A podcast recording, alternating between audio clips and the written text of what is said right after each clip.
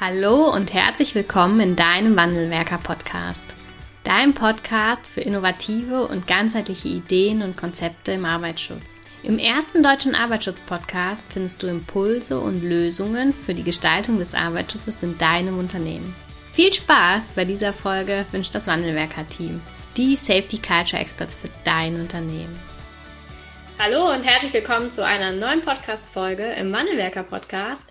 Ich begrüße heute einen ganz äh, altbekannten Gast in diesem Podcast. Herzlich willkommen, Birgit Stöffler. Hallo Anna. Hi, du bist äh, mittlerweile das dritte Mal hier im Podcast und bringst auch jetzt in dieser Folge wieder das Neue äh, aus dem AGS mit. Und darüber freue ich mich sehr, jedes Mal, dass du auch wieder mit dabei bist und dass wir den Leserinnen und Lesern des Sicherheitsingenieurs und auch der anderen unterschiedlichen Informationsschriften auch noch eine Audioversion zu den Neuerungen aus dem AGS mitgeben können. Vielen Dank dafür nochmal. Sehr gerne. Ja, dann würde ich sagen, wir haben, also du hast dich ja bereits jetzt zweimal im Podcast vorgestellt. Ne? Für diejenigen, die jetzt sich fragen, wer ist denn eigentlich Birgit Stöffler, können wir dann empfehlen, auf die letzten zwei AGS-Folgen zurückzublicken. Und wir können nämlich dann jetzt direkt ähm, einsteigen, würde ich sagen, oder? So machen wir das. dann erzähl doch mal. Ich glaube, es gibt eins Besonderes. Ein, es gab dieses Mal erstmal eine digitale Sitzung, ne? Ja, gut, wir wissen alle warum, denke ich. Ne? Ähm, das hat seine Vor- und Nachteile. Ich glaube, da, da gibt es kein Schwarz oder Weiß. Es ist durchaus vorteilhaft, weil man spart sich natürlich von Darmstadt aus gesehen äh, circa sieben Stunden Anreise und wieder sieben Stunden Rückreise und Verärgerung wegen der Deutschen Bahn und weil wieder alles zu spät und nicht klappt ne, oder was auch immer. Auf der anderen Seite kann man sich vorstellen, mit, mit 40 Leuten Diskussionen zu führen, Hand zu heben, wer zuerst, ich will aber auch noch was sagen ähm, und so weiter. Und es fehlt der Blickkontakt, kann man sich vorstellen, dass das nicht so ganz spaßig ist. Ne? Ja, wir schauen dann, wir blicken ja dann mal positiv auf alle weiteren, mal sehen, wie sich das dann entwickelt, ob weiter als online, offline oder hybrid da gibt es ja mittlerweile auch Bereitschaft für unterschiedlichste Lösungen. Also ich denke, das Hybrid setzt sich ja jetzt auch bei vielen Tagungen durch, was, was absolut Sinn macht, weil Reisekosten natürlich in vielen Unternehmen, auch bei uns, ähm, entsprechend auf dem Prüfstand mhm. Äh, stehen. Ne? Von daher denke ich, ist es gut, wenn man von, von beiden Sachen eben das, das Positive nutzt. Ne? Aber es zum Thema Netzwerken ersetzt es einfach nicht mhm. die Vorortpräsenz. Ne? Oder, oder wenn man sich mal kennt, denke ich, ist das was anderes. Ne? Aber wenn man sich eben noch nicht kennt, geht da einfach nichts über, über ein, ein sich gegenseitig äh, ähm, mal gesehen haben, zu sehen, wie wirkt der andere auf, auf mich. Ne? Ähm, stimmt da die Chemie? Ne? Das sind alles so Sachen, die doch jetzt, muss ich sagen, einen enormen Stellenwert bekommen haben. Ne? Also die nächste AGS-Sitzung wird auch wieder, die im Mai, wird auch wieder komplett online stattfinden. Ich glaube, das ist auch völlig ohne Diskussion. Und ich habe schon auch wirklich die große Hoffnung, dass im Herbst sich die Lage etwas entspannt haben wird. Ne? Aber mhm. ob das dann komplett ähm, auf, auf Präsenz wieder übergehen kann oder eine Hybridveranstaltung wird, ist, ist noch nicht entschieden. Okay, ja, das schauen wir und beobachten weiter. Genau. Was gibt es denn Neues aus der letzten Sitzung? Ja, was gibt es Neues? Also THGS 510, äh, Lagerung von Gefahrstoffen. Das ist natürlich eine THGS, die sehr viele Betriebe betrifft. Äh, das fängt eben an bei der, bei der üblichen sogenannten Kleinmengenlagerung ne? oder Sicherheitsschränke wird jeder äh, bestimmt aus seinem Arbeitsbereich irgendwo kennen, die natürlich ähm, viele Vorteile haben, weil ich dann schon viele Anforderungen der, der THGS 510 sozusagen direkt mit dem Sicherheitsschrank erledigt habe. Ne? Also das ist natürlich mhm eine so der, der Standardwerke, würde ich mal sagen, neben den Rahmen-THGS. Also 400 ist ja Gefährdungsbeurteilung, 500 ist Schutzmaßnahmen, 600 ist Substitution und 700 ist alles, was mit Brand- und Eckschutz zu tun hat. 900 sind dann so die Grenzwerte. Ne? Also 510 ist im Rahmen dieser 500er-Reihe durchaus eine der dicken Klopper. Ne? Das sieht man schon mhm. an der Länge. 54 Seiten sind es jetzt, glaube ich, in der Endversion Boah. geworden. Hast du bestimmt alle durchgelesen, ne? Ja, selbstverständlich, Birgit, ne? Also so wie ich mich ja auf unserem Podcast vorbereitet, habe ich die alle gelesen. Also alle THGS, die jetzt äh, noch kommen werden. Genau, also so erwarte ich das auch eigentlich immer bei den Podcast-Folgen, ne? dass ja. ich jetzt sagen kann, was steht auf Seite 23 in der dritten Zeile. Nein. Ja, genau. Also, es reicht aber, wenn du dies gelesen hast. Äh, auch nicht. auch nicht. Birgit, jetzt bin ich ein bisschen enttäuscht. habe ich mir gedacht, ja. Nein, also vielleicht auch mal zur Erklärung. Ne? Ähm, man sieht es ja, solche, solche TRGS werden ja in Arbeitskreisen erarbeitet. Mhm. Ne? Also da sitzt, äh, sitzen viele Leute, die da echt im Detail drinstecken. Ich gehöre jetzt bei dem Thema Lagerung nicht so unbedingt dazu. Dazu stehe ich auch absolut. Und ähm, ich denke, so ehrlich sollte man auch sein, dass man es eigentlich heutzutage gar nicht mehr schaffen kann, hm. jede TRGS im Detail zu verstehen. Ne? Also da ja. gibt es die Spezialisten. Das ist natürlich die Cordula Willrich, äh, die diesen Arbeitskreis geleitet hat ähm, von der BAM. Kleiner Tipp am Rande. Am nächsten Mittwoch, 17.3., gibt es ein Webinar vom Sicherheitsingenieur. Jetzt wirst du sagen, warum erzählst du das, wenn es eh schon ausgebucht ist mit 600 Leuten? Mit Absicht erzähle ich es, weil wir natürlich versuchen, äh, weitere Termine anzubieten. Ne? Und mhm. bei dem Webinar, was kostenlos ist, hat man natürlich auch die Möglichkeiten, entsprechend Fragen zu stellen. Ne? Also mhm. am 17.3. ist jetzt sogar die Frau Wilrich selber verfügbar, der man dann eventuell äh, über den Chat, also müssen wir mal gucken, wie das genau läuft, Fragen stellen kann. Und zweiter Tipp eben dazu, weil so eine TRGS mit 54 Seiten, wissen wir alle, ist jetzt nicht gerade handlich, äh, hm. es mal schön abends als Bettlektüre zu lesen und, und alles in sich über Nacht aufzusaugen. Es wäre schön, wenn das funktionieren würde. Aber ähm, deswegen ist es eigentlich auch immer ganz sinnvoll zu gucken, was tut sich vielleicht an Fortbildungsveranstaltungen in dem ja. aktuellen Jahr. Ne? Und im Sicherheitsingenieur-Artikel habe ich extra, ähm, da ich die ähm, Münchner Gefahrstofftage jetzt äh, mitplanen werde, ähm, weiß ich natürlich, welche Themen kommen und habe auch darauf hingewiesen, dass das Thema TRGS 510, auch wenn wir es im letzten November schon hatten, Sogar dieses Jahr, also Ende November, vom 24. bis 26. November 2021, auf den 37. Münchner Gefahrstofftagen widmen wir der TRGS 510 sogar ein eigenes Seminar am dritten Tag. Ne? Also es geht okay. einen halben Tag dann nur um die TRGS 510. Und dann hat man natürlich auch wieder super die Möglichkeiten, vor Ort Fragen zu stellen. Die Frau Bielrich ist auch wieder vor Ort verfügbar.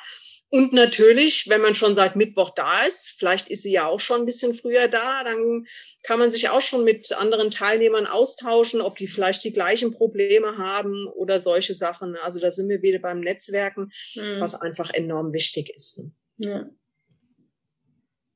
Okay. Genau. Gibt's das, das war die TRGS 510, eine Lagerung von Gefahrstoffen in äh, ortswirklichen Behältern. Genau. Gibt's Fällt mir noch eine zu, Sache zu ein. Sorry, dass ich dich unterbrochen das habe. Ist gut.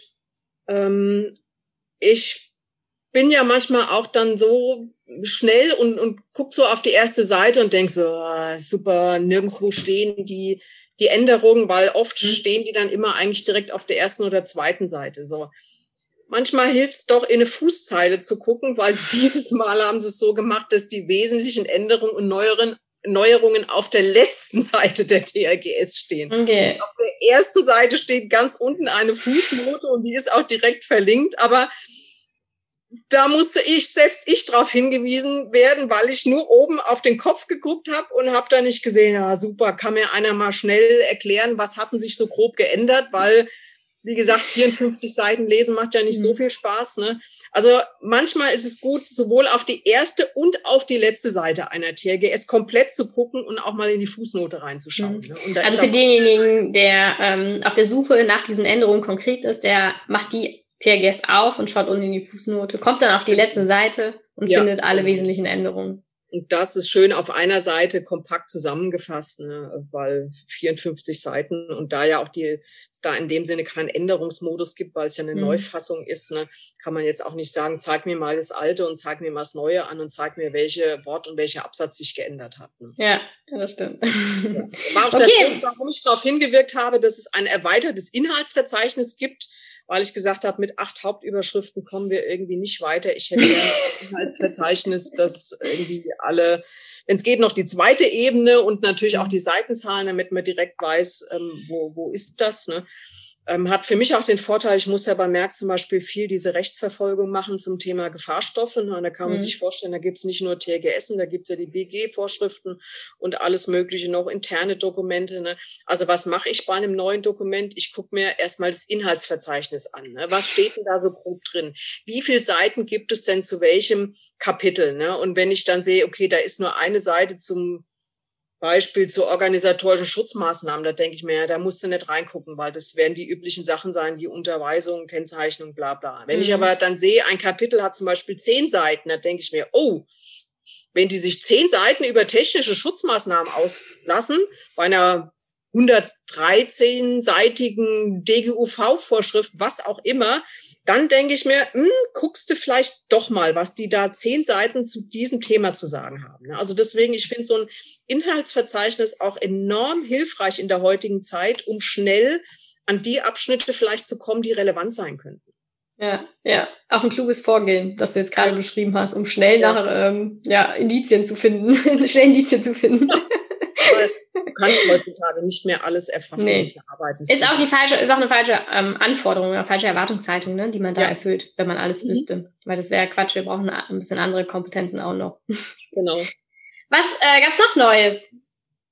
Ähm, was gab's noch Neues? TRGS 410 gab es eine kleine Änderung zum Thema Labor. Da wird zum Beispiel auf die sogenannten hautresorptiven Stoffe eingegangen frage ich dich jetzt mal einfach, Anna, was ist denn hautresorptiv? Geht unter die Haut, könnte man jetzt sagen. genau. Wo, wo, findet man denn, also wie, wie finde ich denn raus, ob ein Stoff so gekennzeichnet ist? Gibt es da einen Haarsatz für? Hm, jetzt schon. Wäre schön, ja. Ne? Also daran äh, siehst du schon ähm, äh, typische Antwort, mhm. glaube ich, die, die genauso gelaufen wäre, wenn ich die Leute frage, was, was ist denn hautresorptiv? Gibt es da einen Haarsatz für? Würde man ja erstmal denken. Ne? Das ist so, leider diese Eigenschaft hautresorptiv, die geht so, würde ich mal sagen, in der normalen Gefährdungsbeurteilung leider so ein bisschen unter. Das okay. hat zum einen damit zu tun, dass es keinen Haarsatz gibt, der sagt, der Stoff wirkt hautresorptiv und kann irgendwie schnell in die Haut reinwandern, ne? sondern wenn man jetzt fragt, ja, und wo finde ich das im Sicherheitsdatenblatt? Ähm, dann muss man wissen, dass die Eigenschaft hautresorptiv wird in der TRGS 900, also bei den Arbeitsplatzgrenzwerten zum Beispiel hinterlegt. Ne? Da findet man bei, ich glaube, Methanol ist zum Beispiel hautresorptiv, ähm, findet man dann ähm, den Eintrag H für hautresorptiv. Ne? Okay. Und das sagt eben aus, dass der Stoff relativ einfach und schnell durch die Haut durchwandert was weder jetzt auf einer Giftwirkung beruht, noch eine Ätzwirkung, sondern da geht es einfach darum, dass der Stoff so eine, wie soll man sagen, Polarität hat, also sprich ähm, Wasserlöslichkeit, Fettlöslichkeit, da gibt es so, ein so ein Mittelding. Ne? Und wenn es so eine mittlere Polarität hat, ich hoffe, ich lehne mich jetzt nicht zu weit äh, toxikologisch aus dem Fenster, ähm, dann geht der durch die Haut gut durch. Ne? Das kann erwünscht sein, das kann nicht erwünscht sein. Ne? Oft kennt man das zum Beispiel von irgendwelchen Medikamenten oder, mhm. oder Pflastern, ne, die man auf ja, die Haut abträgt. Ja. Da ist es ja zum Beispiel gewünscht. Ne? Beim Stoff jetzt an sich, wenn ich äh, ohne Handschuh zum Beispiel arbeite und das Zeug spritzt mir auf die Haut und ich merke nicht, dass das irgendwie eine Säure ist, die jetzt meiner Haut wehtut, ne, da würde ich es ja gleich mhm. merken und würde mir das absch äh, abspülen, ne, sondern das Zeug geht dann durch, dann, dann gibt es eben Stoffe, die da nicht so gut sind, wenn sie durch die Haut durchgehen.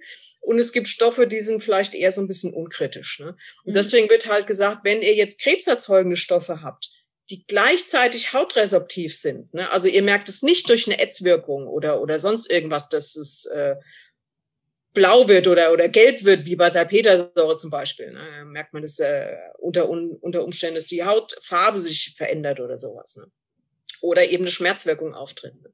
Dann wird eben gesagt, bei diesen Stoffen ist eine, einfach eine, eine Gefährdung gegeben. Ne? Und dann soll man die in das. Äh, oder also in der Kombination dann. Genau, ja, in der Kombination okay. aus krebserzeugend und hautresorptiv, weil die THGS 410 bezieht sich ja auf die krebserzeugenden ähm, und Keimzellmuttergenstoffe, ne?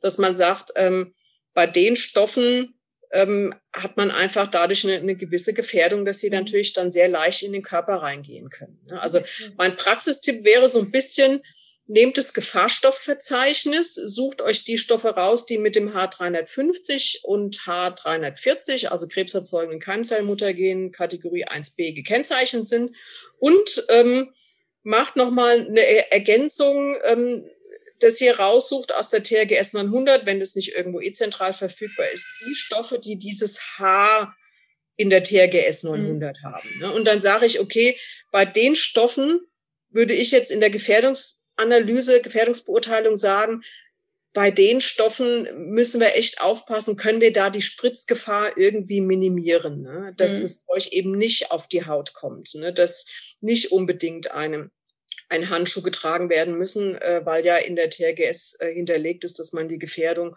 ohne Schutzmaßnahmen oder ohne PSA berücksichtigen betrachten soll. Was ich aber auch so ein bisschen ehrlich gesagt schwierig finde, weil es wird eine Gefährdung immer danach auch mhm. mit beurteilt, welche Schutzmaßnahmen werden eingesetzt. Ne? Und dann ja, ist natürlich ja. der Handschuh logischerweise, der dann auch eine ausreichende Permeationszeit gegenüber dem Stoff haben sollte, ist natürlich relevant. Ne? Da wäre man jetzt bei den, bei den Feststoffen, wäre es äh, unkritischer, weil da hilft jeder, jeder ähm, Handschuh dagegen. Ne? Aber Flüssigkeiten, die dann einfach auf die Haut aufkommen, das kann natürlich auch das Gesicht sein, ne? wenn irgendwas. Ja, wenn spritzt, ne? Mhm. Ja. Oder auch bei Unfällen natürlich, logischerweise. Ne? Das ist so ein bisschen, also dieses Hautresorptiv, hilfreich wäre es einfach, wenn es dafür einen eigenen Haarsatz gäbe. Gibt es den mal? Also gibt es da Überlegungen schon oder? Soweit ich weiß, bisher nicht, aber das, das fände ich eine echt gute Sache, weil, weil diese, dieser Begriff Hautresorptiv, der geht aufgrund der Tatsache, dass es eben nur über die Arbeitsplatzgrenzwerte so ein bisschen eingespiegelt wird oder über die DFG-MAC-Liste zum Beispiel. Aber DFG-MAC-Werte sind ja wieder nicht rechtlich bindend. Ne? Die mhm. sind auch nicht in allen Sicherheitsdatenblättern genannt. Ne? Da wird es auch wieder, wieder schwierig, ähm, das herauszufinden. Okay. So, was, äh, was hatten wir noch? In der, was hattet ihr noch in der AGS-Sitzung? Vielleicht so ähm, ganz allgemein so zu TRGS 510 ne, im, im AGS. Ähm, es gab dann den, den Endvortrag von der Frau Wilrich und dann war Abstimmung und war fertig. Und dann dachte man so, hm, das ging jetzt so so reibungslos. Also, weil, wie gesagt, TRGS 510, ne? Also das muss man vielleicht auch wissen, im, im ABS wird da nicht mehr irgendwelche riesengroßen Detaildiskussionen geführt. Ne? So nach dem Motto, da fehlt jetzt aber das Komma auf der zehnten Seite hinter dem dritten Absatz auf der fünften Zeile und da äh, könnte man noch dieses und jenes, sondern ich sag mal, die ganze Arbeit und, und die ganzen Diskussionen und die ganzen Kompromisse, auf die man sich letztendlich dann einigt, die finden ja, wie soll man sagen, Wochen, Monate vorher statt. Mhm. Ne? Also erst in dem Arbeitskreis an sich, dann wird so eine TRGS ja erstmal im ersten Entwurf fertiggestellt. Dann wird sie im jeweiligen Unterausschuss mit diversen Stellungnahmen diskutiert und in eine, wie soll man sagen, vorläufige Endversion ähm, gebracht und, und nochmal abgestimmt und nochmal glattgezogen. Und auf Verbandsebene wird eben diskutiert, ähm, sind die neuen Forderungen da alles machbar oder nicht? Und dann geht's wieder hin und her und nochmal und so weiter. Ne? Also, und dann hast du so im AGS gefühlt drei Minuten und das Ding ist durch. Ne? Lag das also, daran, dass das digital war? nee, würde ich mal gar nicht, gar nicht so sagen, sondern AGS ist einfach, ähm, da, da kannst du keine Detaildiskussion mhm. mehr führen, ne? weil, ja. wie gesagt, ich kenne mich ja auch zu wenig mit, mit der TRGS 510 im Detail aus. Ne? Ich meine, die, die Frau Willrich ist ja auch Sachverständige im, im AGS, also die sitzt dann wenigstens auch mit im AGS. Ne? Aber sprich, ähm, geht es dann vielleicht nur noch um, um so ein paar grundsätzliche Sachen mal. Ne? Mhm. Also die Hauptarbeit, also wer mal wirklich ähm, Interesse hat, auch ähm, substanziell an so einer TRGS mitzuarbeiten, dann sollte man sich nicht in den AGS setzen, sondern in den jeweiligen Arbeitskreis. Ne? Und da hat man auch Möglichkeiten dann noch zu gestalten und, und zu ziehen und zu führen mit, mit Anmerkungen und, und Kommentaren, weil im, im AGS wird man es dann auch nicht mehr groß ja. verändern. Ne? Ja. Ja, ist ja, also hat ja auch seine Berechtigung, ne, dass es so ist, dass nicht in einem im großen Gremium ganz am Ende nochmal alles nochmal diskutiert wird, sondern dass es da wirklich kleine und dann auch mit Fachpersonen und Fachexperten besetzte Gremien gibt, die da wirklich inhaltlich auch ganz konkret dran arbeiten können. Ne? Sonst hat der noch ja. eine Meinung und da noch eine Mutmaßung. also deswegen, wer, wer von einer TRGS groß betroffen ist, und äh, überlegt, lohnt sich das, dass ich meinen Mitarbeiter in diesen Arbeitskreis reinstecke, mhm. weil sitzt ja gar keiner im AGS so ungefähr. Ne? Dann kann ich ja eh nichts mehr verhindern oder retten oder mhm. was auch immer. Ne? Also da ist es durchaus von der Überlegung her wert zu sagen, ja, ich stelle da jetzt mal einen meiner Mitarbeiter ab, weil die TRGS, die ist echt wichtig für uns. Ne? Und ähm, sehe zu, dass der Mitarbeiter da in den Arbeitskreis mit reinkommt. Ne? Und es ist auch jetzt nicht so, am Anfang von so einer TRGS muss ja immer eine sogenannte Projektskizze erstellt werden. Mhm. Also da steht dann drin, die TRGS muss überarbeitet werden, weil da sind noch die alten Kennzeichnungen drin, da sind noch alte R-Sätze drin, das und das stimmt nicht mehr, dieses und jenes muss angepasst werden.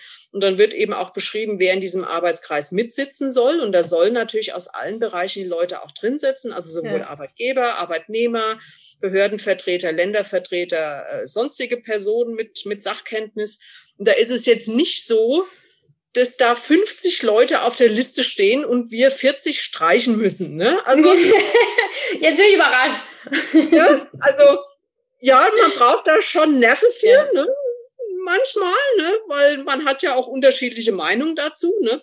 Mhm. Also von daher dann äh, zum Beispiel, es gibt Möglichkeiten, über, über die Verbände da in Interesse auch anzumelden. Das, denke ich, ist, ist auch immer ein guter Weg. Ne? Also es wird dann auch regelmäßig gefragt, wer könnte denn davon betroffen sein? Welcher Handelsverband mhm. ne, ähm, könnte da Interesse haben? Ne? Und, und von daher mein Tipp, ähm, sowas lohnt sich auf jeden Fall, weil im Arbeitskreis kann man wirklich an der Basis das meiste auch erreichen, was Veränderungen angeht. Ja, ja, ja das stimmt. Gab äh, es noch Neufassungen? Es gab noch die Neufassung der TRGS 722, Vermeidung oder Einschränkung gefährlicher explosionsfähiger Atmosphäre. Oh, da kann ich fachlich jetzt auch wenig zu beitragen, ne? weil Brand- und Eckschutz ist jetzt auch nicht so meins meiner, eins meiner äh, Spezialfachgebiete. Ne? Aber es gab Änderungen das ist hiermit schon mal bekannt gegeben. Und wer genau. davon betroffen ist, dann einfach gerne in die 722 reinschauen. So sieht's aus. Okay. Gut, ich hatte vorgestern gerade eine, eine, interessante Diskussion mit manchen, da ging es um das Thema englischsprachige TRGS, ne? weil wir kennen es, glaube ich, alle, Englisch wird immer wichtiger. Ne? Und auch in Deutschland so? Ja, auch in Deutschland, weil bei uns ist es teilweise auch so, dass die Vorgesetzten der deutschen Sprache nicht unbedingt mächtig sind. Kann man jetzt rechtlich drüber diskutieren, wie, wie sinnvoll das ist oder nicht. Ne? Aber ähm, viele Sachen finden ja auch im Arbeitsschutz inzwischen auf europäischer Ebene statt. Und ähm, da kommt man natürlich mit Englisch weiter als mit der deutschen Sprache. Ne? Also ich habe jetzt gerüchteweise gehört, dass die TRGS Schweißen, die ja relativ neu rausgekommen ist, die 528, soll wohl ins ähm, Englische übersetzt werden. Es gibt ja schon einige TRGS, die übersetzt werden und inzwischen gibt es mhm. ja auch sehr gute Übersetzungsprogramme. Also ja. da kriegt man ja auch viel, eigentlich muss ich ehrlich gesagt äh, äh sagen, ähm, abgenommen, ähm, ähm, was solche Sachen angeht. Ne? Ähm, das ist schon eine, eine, enorme Hilfe. Auch natürlich bei Merck haben wir es ja auch oft so, dass natürlich international zusammengearbeitet wird mhm. und da bringt es nichts, wenn ich den, den Kollegen in, in den USA die deutsche TRGS schicke. Ne? Kann man versuchen. Kann man versuchen. Vielleicht gibt es auch dann irgendwelche automatischen Übersetzungsprogramme, aber wenn die dann nicht so gute Qualität und das ist halt immer das Problem, du brauchst ja Fachenglisch dazu. Ne? Das, ja, ja, eben ja nicht mal eben so mit dem Begriffe äh, klingen dann halt anders ne, und können ja. da durchaus äh, missverstanden werden. Ne? Und ähm, das ist so ein bisschen Problematik. Aber ich hoffe mal, anscheinend ist es jetzt auch zum Ministerium vorgedrungen, dass man mal mehr schaut, auch zum Beispiel sowas, eine TRGS 900 fände ich eigentlich auch gut, wenn die mal in englischer Sprache vorliegen würde. Ne? Die TRGS 910 gibt es in englischer okay. Sprache, auch nicht, jetzt, ich glaube nicht die aller, allerneueste Version, aber zumindest so dass, äh, dass man großen Teil auf Englisch nachlesen kann. Und gerade dieses deutsche Akzeptanz- und Toleranzmodell mhm. äh, ist ja auch was Deutsches, was eigenes. Ja. Ne? TRGS 910 ist gerade ja in der Überarbeitung übrigens, ähm, wird, glaube ich, was entweder was dieses nächstes Jahr äh, in neuer Version rauskommen und wird dann alle krebserzeugenden Stoffe beschreiben. Hat, hat man jetzt zwar nicht auf der letzten AGS-Sitzung, aber vielleicht schon mal als Vorwarnung. Also mhm. sowohl die, die gesundheitsbasiert sind, die jetzt ja noch in der TRGS 900 stehen, als auch die bekannten TRGS 910 Stoffe, als auch Stoffe, wo man gar keinen Grenzwert hat, weil oft kommt dann die Frage, ja, was mache ich denn beim krebserzeugenden Stoff, der kein, da muss ja nichts machen, ne, weil hat ja keinen Grenzwert. Ne? Also ist dann ja, so. das ist mal kurz, ja. Die, die Argumentation des Ganzen. Ne? Kennen wir auch alle, ne? Ja, genau. Ja, Dauerthema ist natürlich immer die TRGS 900 Arbeitsplatzgrenzwerte und mhm. 903 biologische Grenzwerte. Auch 910 gab es dieses Mal ein paar neue Werte, die verabschiedet waren, äh, wurden. Ähm, vielleicht zum Thema Chlormethan ist ein Stoff, der jetzt in der DFG-MAC-Liste neu aufgetaucht ist, letztes Jahr, 2020, genau. Und da hatte ich, glaube ich, auch schon mal bestimmt erklärt oder, oder beschrieben, dass die DFG-MAC-Liste ja wie so eine Art Vorläuferliste ist zur mhm. TRG 100. Ne? Also die Werte sind dann in der DFG-MAC-Liste noch nicht rechtsverbindlich, aber man kann davon ausgehen, dass die in den nächsten, ich sag mal, circa ein bis zwei Jahren dann in meistens unveränderter Höhe in der TRGS 900 aufschlagen. Und da muss man dann so ein bisschen gucken. Auch von der EU kommen ja entsprechende Grenzwerte, die nennen sich dann immer IOELV, also Indicative Occupational Exposure Limit Values. Und da war es eben auch so, dass die EU jetzt, sei es jetzt zufällig oder nicht, das weiß ich nicht, auch einen ähm, Grenzwert für Chlormethan sozusagen ins Rennen geworfen hat. Und dann, wenn die EU so ein IOELV ins Rennen wirft, mit welcher Höhe auch immer, dann müssen wir in Deutschland oder jedes Mitgliedsland in der EU muss dann national für diesen Stoff einen mhm. Grenzwert festlegen. Und jetzt entsteht die Verwirrung dadurch, wenn ein IOELV von der EU kommt, dann darf man national sowohl nach oben als unten abweichen. Das heißt, ähm, man kann dann auch den Wert höher ansetzen, weil man sagt, wir haben hier noch andere Versuchsergebnisse, die rechtfertigen, der kann durchaus höher sein. Ne? Man muss ja auch die Versuchsergebnisse, glaube ich, nicht so unbedingt miteinander teilen immer. Ne? Und dann kann es also durchaus sein, dass es da Unterschiede gibt. Ne? Und jetzt haben wir so dieses Konglomerat aus, auch es gibt einen neuen DFG-MAC-Wert.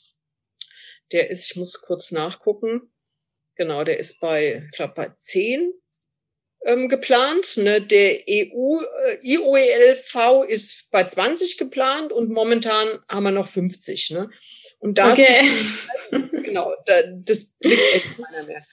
Und das Problem ist jetzt so ein bisschen, wenn so ein IOELV rausgekommen ist, dann muss der innerhalb, ich glaube, es sind 18 Monate, muss es national ein AGB in der TRGS mhm. 900 geben.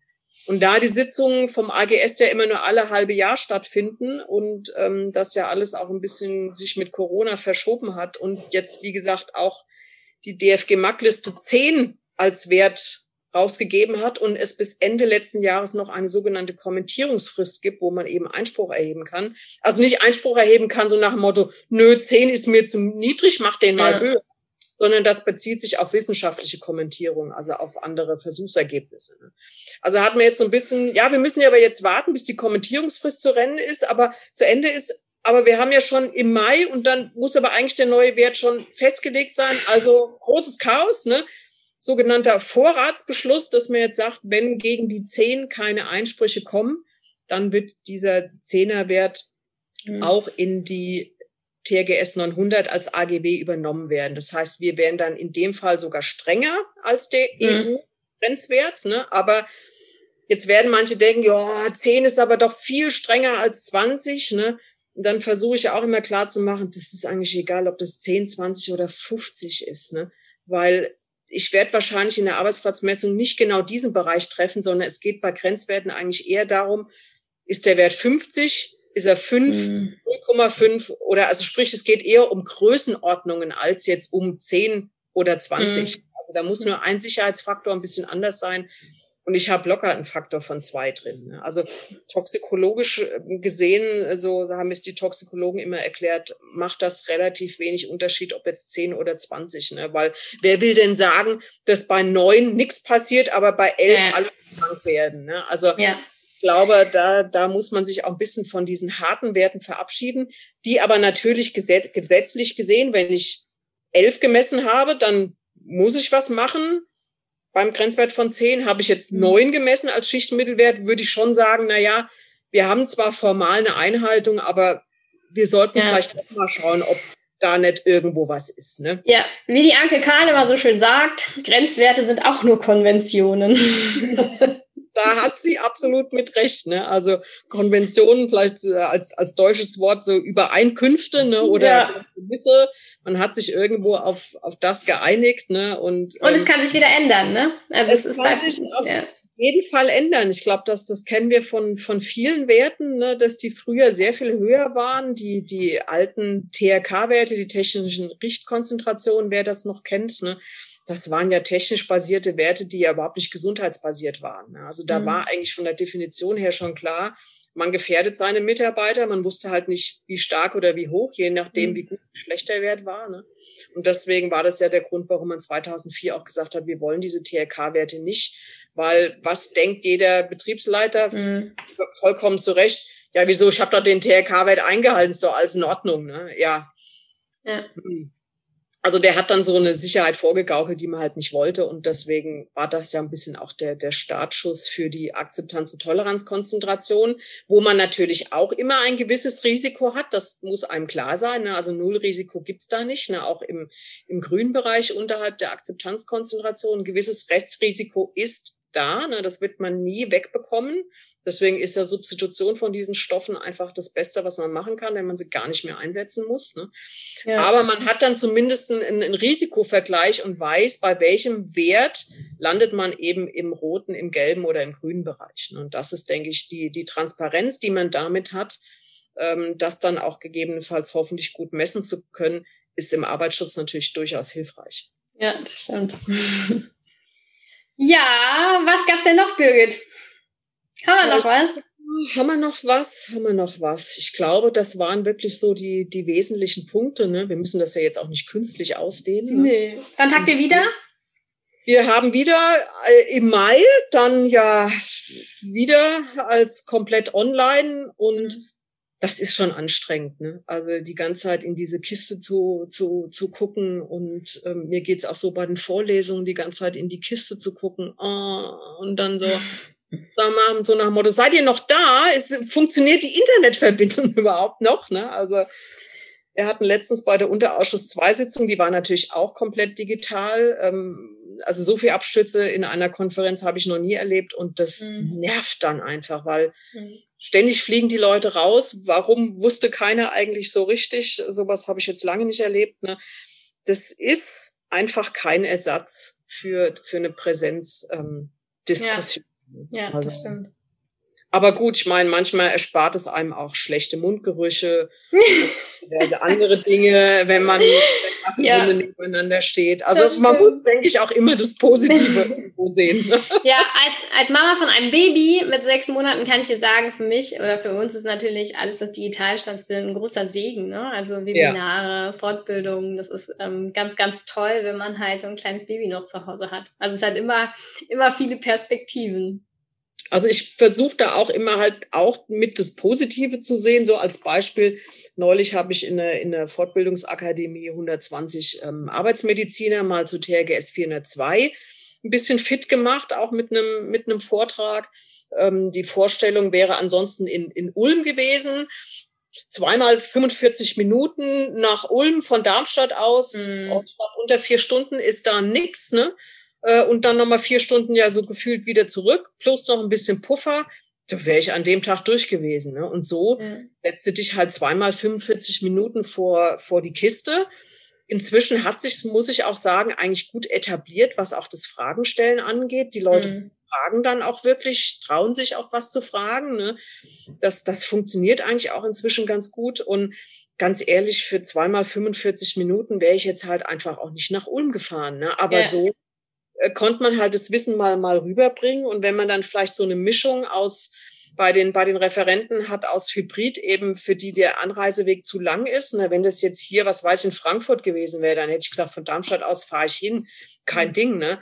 Aber ähm, man hat jetzt einfach auch die Vorteile, dass man seinen, seinen Referentenkreis natürlich äh, durchaus ausweiten kann, wenn das mit äh, den üblichen Videokonferenzsystemen gut funktioniert. Ja, ne? ja das stimmt weiß nicht, ob es den Schub ansonsten so gegeben hätte. Ansonsten ich bin mir sicher, dass nicht, ja. Wo findet das statt? In Ulm, sage ich, ist im Prinzip eine schöne Stadt, ne? Mhm. Aber ähm, da fahre ich jetzt nicht hin, weil ich will ja auch irgendwann mal wieder daheim sein und ja.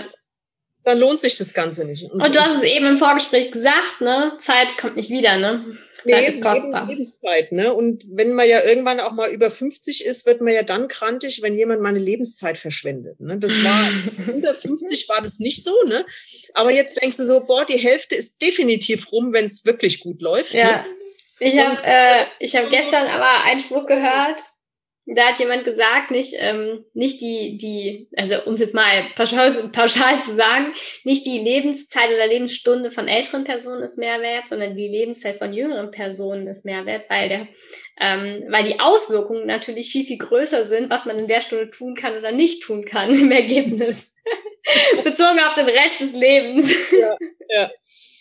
Nee, von daher denke ich, muss man da aus jedem äh, irgendwo auch die, die gewissen ähm, positiven Veränderungen ziehen oder die Möglichkeiten, die sich jetzt einfach entwickelt haben. Ich meine, da muss ich schon ganz ehrlich sagen, ich wusste vor zwei Jahren auch nicht groß, wie teile ich da jetzt einen Bildschirm und wo kann ich dieses und jenes und Chat. Ach so, ich kann einen Link einfach in den Chat stellen, dann können die den direkt sehen. Das muss ich nicht per E-Mail verschicken. Oh, ist ja super.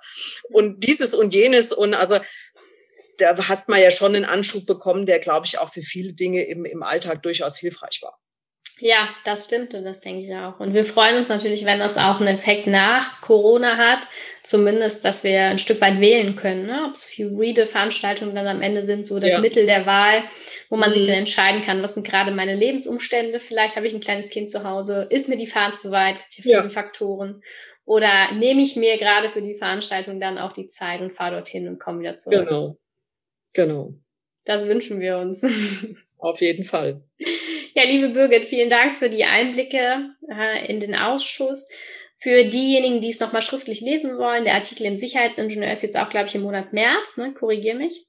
Ähm, ich muss gerade mal gucken. Ich glaube, der ist sogar ja. im Februar schon entschieden. Februar, okay. Februar, ja. ja. stimmt. Wir haben erst den 13. März. Ist ja Februar. Genau. In der Februar-Ausgabe und äh, bei Fragen kann man sich, glaube ich, auch gerne mal an dich wenden. Selbstverständlich, ich bin über die üblichen Kanäle äh, erreichbar. LinkedIn, LinkedIn äh, AGS, Mitgliederverzeichnis äh, etc. pp. Ja. Genau. Vielen Dank, dass du wieder Gast im Podcast warst. Sehr gerne. Und ich wünsche dir jetzt ein schönes Wochenende, weil wir treffen uns ja immer am Wochenende. genau, anders geht's ja nicht. Tschüss, Birgit. Anders schaffen wir zwei das nicht. Nee. Ne? Ciao. Danke, Anna. Tschüss. Bleib gesund. Wenn du in deinem Unternehmen die Sicherheitskultur weiterentwickeln willst, um so Arbeitsunfälle zu reduzieren und sichere Verhaltensweisen zu fördern, dann bewirb dich jetzt auf ein kostenloses Beratungsgespräch auf www.arbeitsschutzpodcast.de slash Termin. In diesem kostenlosen Beratungsgespräch schauen wir, ob wir zueinander passen, ob wir dir helfen können und vor allem aber, wie wir dir helfen können. Wir freuen uns schon darauf, bald mit dir sprechen zu können. Deine Anna von Wandelwerker.